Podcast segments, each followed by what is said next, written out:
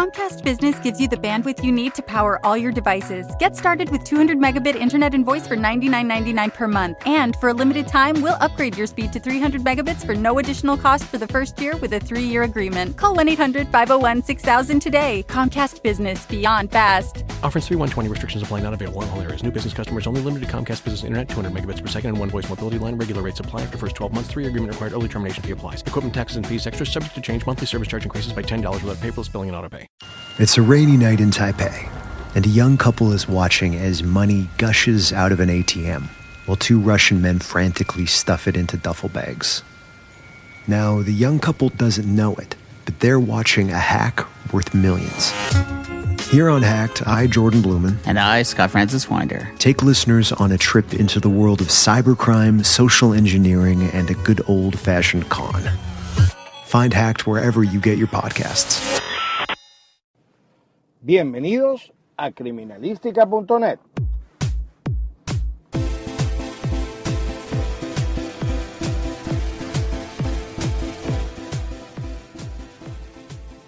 Hola, les habla Raymond Horta, experto en informática forense, documentología grafotécnica, dactiloscopista editor de el portal criminalística.net. Vamos a comenzar este nuevo ciclo del 2013 haciendo nuestros acostumbrados podcast o programas de audio que ya teníamos algún tiempo sin hacer por razones de tiempo. Hemos estado bastante ocupados haciendo nuestros micros de ventana legal, que es el portal jurídico venezolano tuabogado.com. Y hemos también estado esperando que lleguen algunos equipos para grabar, hacer entrevistas.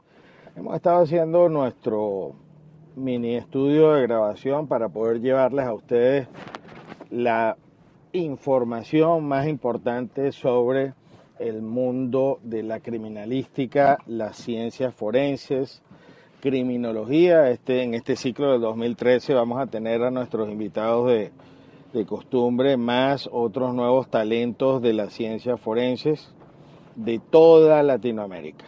Incluso eh, ya tenemos hecho contactos con algunos expertos forenses de Europa, de Norteamérica, para que nos brinden un, la oportunidad de transmitir información de interés para todo el mundo legal latinoamericano, particularmente pues el enfoque nuestro es hacia los especialistas en ciencias forenses. Hoy vamos a hacer una, una reseña eh, y vamos a hablar de audio forense, por cuanto en Venezuela actualmente se está desarrollando un escándalo sobre una grabación eh, que se hizo a un conductor de un programa de televisión de un canal oficial, se llama Mario Silva, diputados de, eh, de Venezuela, particularmente del grupo que se denomina oposición, es decir, los que no están en el gobierno, hicieron pública una grabación donde se hablaba de personalidades del gobierno, presuntas actuaciones de algunos funcionarios de gobierno y se emitían opiniones o juicios de valor sobre muchos funcionarios y hechos de presunta corrupción que están sucediendo en el país. Sobre este tema, el conductor del programa, vía Twitter, lo primero que hizo el, el día de ayer, claro que hoy estamos a 20, ayer este era el 20 de mayo, hoy estamos a 21 de mayo, en horas de la tarde, después de la de que se hizo público la grabación, vía Twitter a través de la cuenta arroba la hojilla TV, se colocó un mensaje diciendo que se trataba de un montaje y que se iban a hacer declaraciones posteriores. Nosotros para el momento que vimos esos Twitter no, No habíamos oído eh, nada de la grabación, no habíamos tenido la oportunidad y lo hicimos anoche.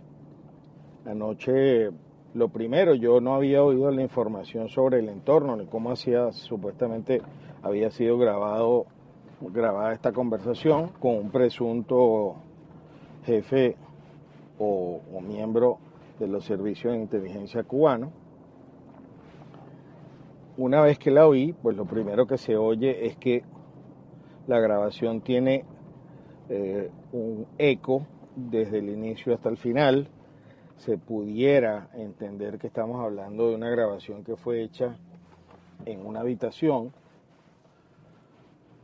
No estamos hablando por el tipo de frecuencia eh, que es típica o la como nosotros oímos siempre las conversaciones telefónicas que tienen un nivel de frecuencia específico, pues no se trata de un tipo de grabación o intervención telefónica, sino una grabación realizada con enfrente de la persona. No sabemos si fue autorizado o no, aparentemente hasta donde yo la oí no, no hay ningún elemento, pero oí un conductor hoy de televisión diciendo que sí al final habían eh, menciones de que, esto, que la grabación iba a ser pasada así. Pero hablando desde el punto de vista forense, lo primero que debemos aclarar es que hay una disciplina que trabaja estos temas que se denomina audio forense, acústica forense, también le dicen en algunos países, y estudia desde el punto de vista científico todo lo relacionado con el sonido, el sonido entendido como eh, un fenómeno eminentemente físico que es estudiado y que puede particularmente ser analizado desde el punto de vista forense con equipos especiales, también hay especialistas en el área, de hecho en el CICPC existen especialistas y equipos para establecer la autoría de grabaciones de audio. Y también forma parte de esta disciplina el determinar si existen variaciones o ediciones dentro de la grabación. Una de las primeras cosas que nosotros nos dimos cuenta ayer, la oímos varias veces, son los cambios y la cadencia, la velocidad, las típicas, el uso de las típicas moletillas, incluso eh, de, de este presentador de televisión, son acordes o en principio de una manera no científica se entiende o, o, de un punto de vista instintivo uno puede sentir que se trata de la misma persona, no escuché ni cortes, ni interrupciones, ni cambios o alteraciones en la entonación dentro de lo que era el discurso que estaba dando o, ese, esa especie de monólogo que estaba haciendo este ciudadano. Y se oían ruidos intermedios, incluso se mezclaban voces cuando él con el interlocutor estaban hablando, como era un diálogo, en algunos momentos se mezclaba eh, eh, lo que sucede en conversaciones normales, que es la que alguien está hablando y el otro empieza a hablar y como lo interrumpe, esas mezclas se ven bien naturales. También está, eh, existe correspondencia o no existe incoherencia en cuanto a algunos sonidos que aparecen en ese audio, tanto como lo que es el sonido de entorno o eco constante, así como lo que son algunos sonidos atípicos que, fueron al azar, como llamadas telefónicas, y donde existe claramente un hilo de, de lo que es eh, una conversación que es interrumpida por una llamada por un teléfono móvil. Y vámonos a la parte científica, la voz humana es única. La voz humana es plenamente identificable la voz humana, al igual que la escritura o las huellas dactilares o lo que son las impresiones dactilares, son únicas para cada ser humano. Dentro de las personas de su familia, usted ha oído dos voces iguales. O qué raro, uno puede decir que una persona se parece a otra, pero qué raro es oír, oye, fulano tiene la voz igualita a otra, ¿qué puede suceder? A uno le puede, esa, esa, mm, ese parecido puede venir de dos cosas, de dos personas que hablen eh, similar o se hayan criado en el mismo entorno y tengan la misma entonación o tengan un mismo tono de voz, pero hay otras características que son altamente individualizantes, incluso sonidos, cuando uno inspira, y que en esa grabación, por cierto, al inicio se oye un inspirar nasal bastante fuerte, es típico del programa o de los que se oye en el programa de televisión de este presentador y pudiera ser considerado como una característica individualizante de esa grabación porque se trata de algo que hace este personaje involuntariamente y lo hace de una manera muy particular en algunas pausas o cuando eso eso depende de la conducta humana ese tipo de manifestaciones que nosotros como seres humanos tal vez no nos damos cuenta que las hacemos, pero sí las hacemos. Entonces, yendo al tema de la voz, porque aparentemente, eh, aparentemente no, acabo de oír esta mañana unas declaraciones que dio este presentador anoche diciendo que se trataba absolutamente de un montaje.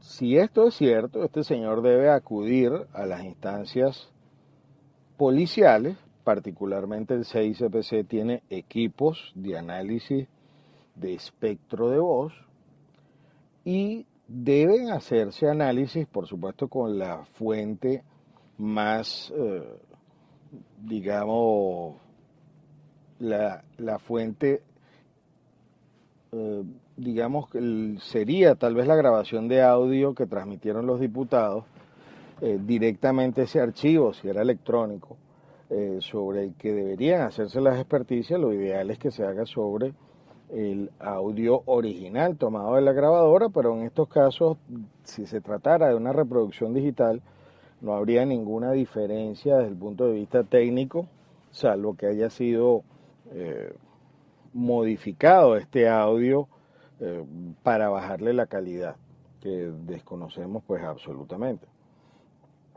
Pero aquí no, no habría que hacerle análisis de audio solamente al señor Silva. Habría que hacerle análisis de audio a este, al, que se alega, a quien se alega estaba en esa conversación como interlocutor, presuntamente del el G2 cubano. Para que se hagan este tipo de experticias deben tomarse muestras de voz de estos ciudadanos o utilizarse como indubitadas partes de lo que son las grabaciones de ese programa comúnmente y pudieran hacerse de la siguiente forma y en esto se parece la, grafotécnica al audio forense.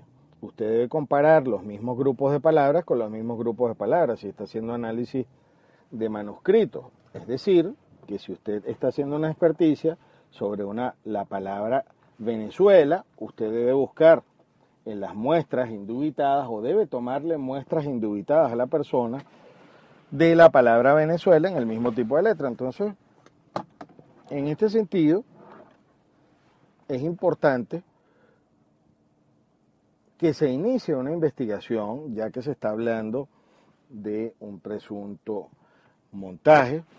Vamos en una entrega más adelante les vamos a suministrar información sobre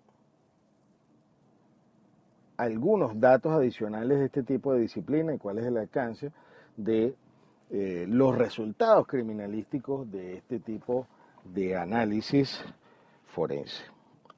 Como teníamos tiempo que no hacíamos el programa, vamos a notificarles que eh, tenemos a su disposición la cuenta arroba criminalística en Twitter para hacer sus comentarios y el correo electrónico rayo, tal cual el fenómeno meteorológico rayo arroba criminalística.net para cualquier comentario sobre este u otros programas. Hasta una próxima oportunidad.